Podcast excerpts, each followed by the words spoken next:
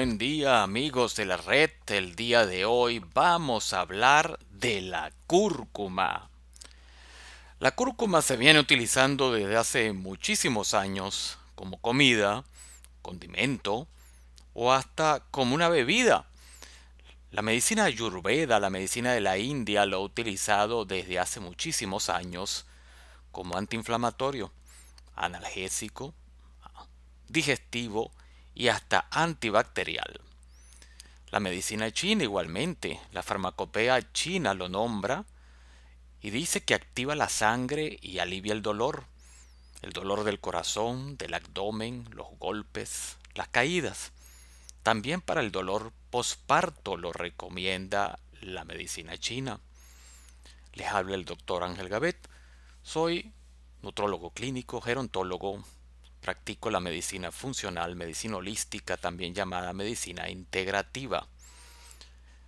Tengo especialización en terapias alternativas como aromaterapia, como nutrigenómica, nutrigenética y actualmente me especializo en la prevención de enfermedades mediante la educación en salud y en enfermedad.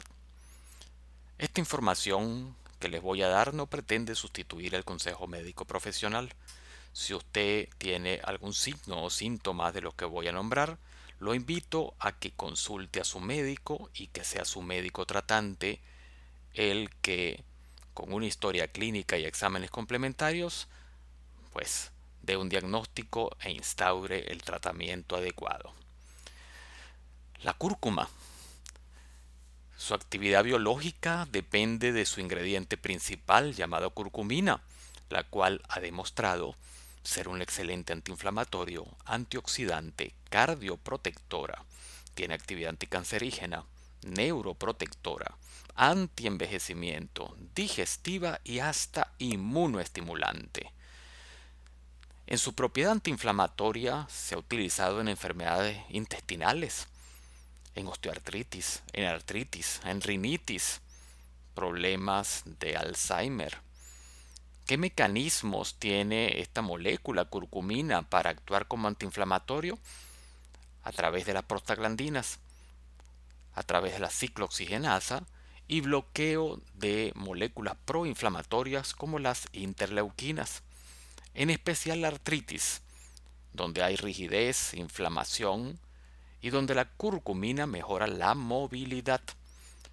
Igualmente tiene una capacidad antioxidante. Los radicales libres dañan a nuestro ADN, dañan a las proteínas y los ácidos grasos. La curcumina ha demostrado tener actividad antioxidante al neutralizar los terribles radicales libres.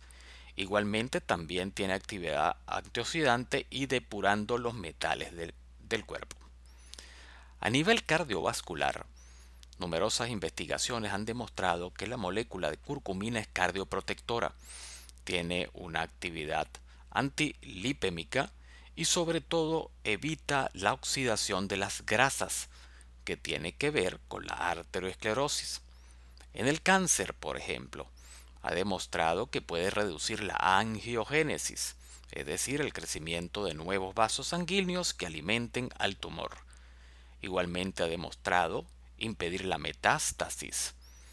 Y la cúrcuma puede hasta prevenir ciertos tipos de cáncer. Sobre todo hay estudios en cáncer de colon y recto. A nivel gastrointestinal, igualmente la curcumina es capaz de inhibir la producción de interleuquina 8, la cual está inducida por una bacteria llamada Helicobacter pylori, que juega un papel fundamental en el desarrollo de la gastritis y la úlcera gástrica.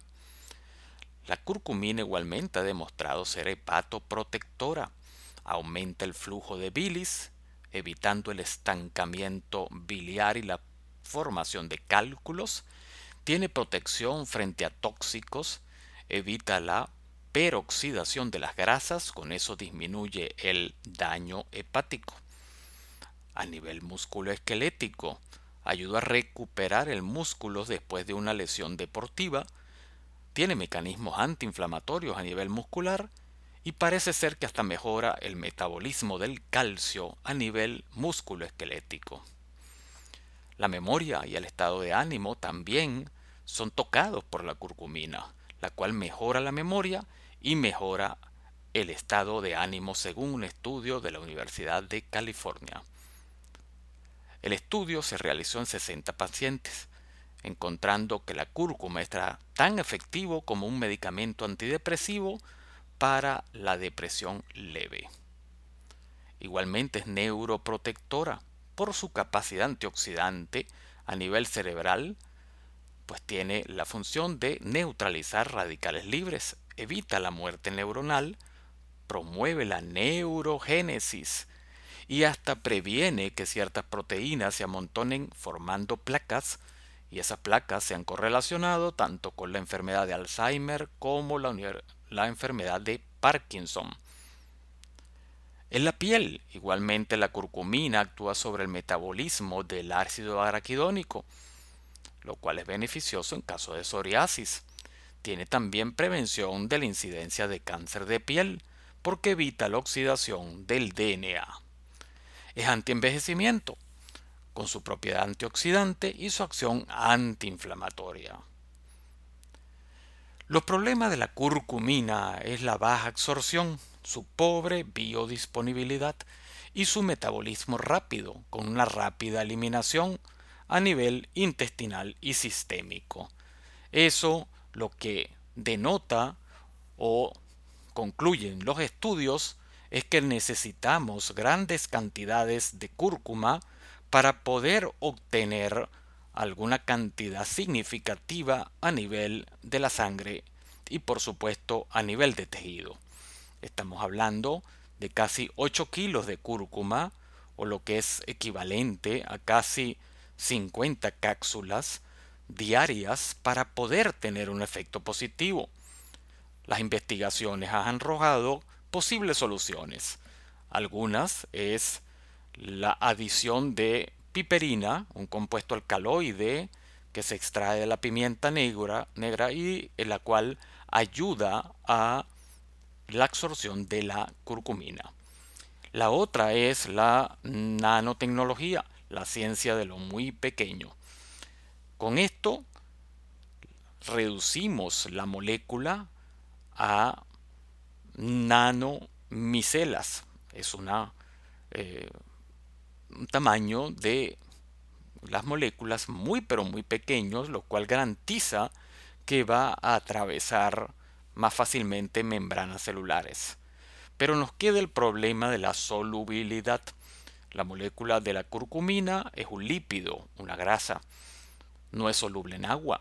Por consiguiente, le es complicado llegar a la sangre y transportarse. Esto se solucionó con la micelización. La micelización ayuda a que la molécula de curcumina esté rodeada de un nanocarrier o nanotransportador, el cual también está en forma de nanopartícula y ayuda a transportar a la curcumina hasta los tejidos. Esta novedosa tecnología o de dos tecnologías se llama BioMS, biomicelas solubilizadas en nanotecnología y la tiene un producto llamado Nanofy.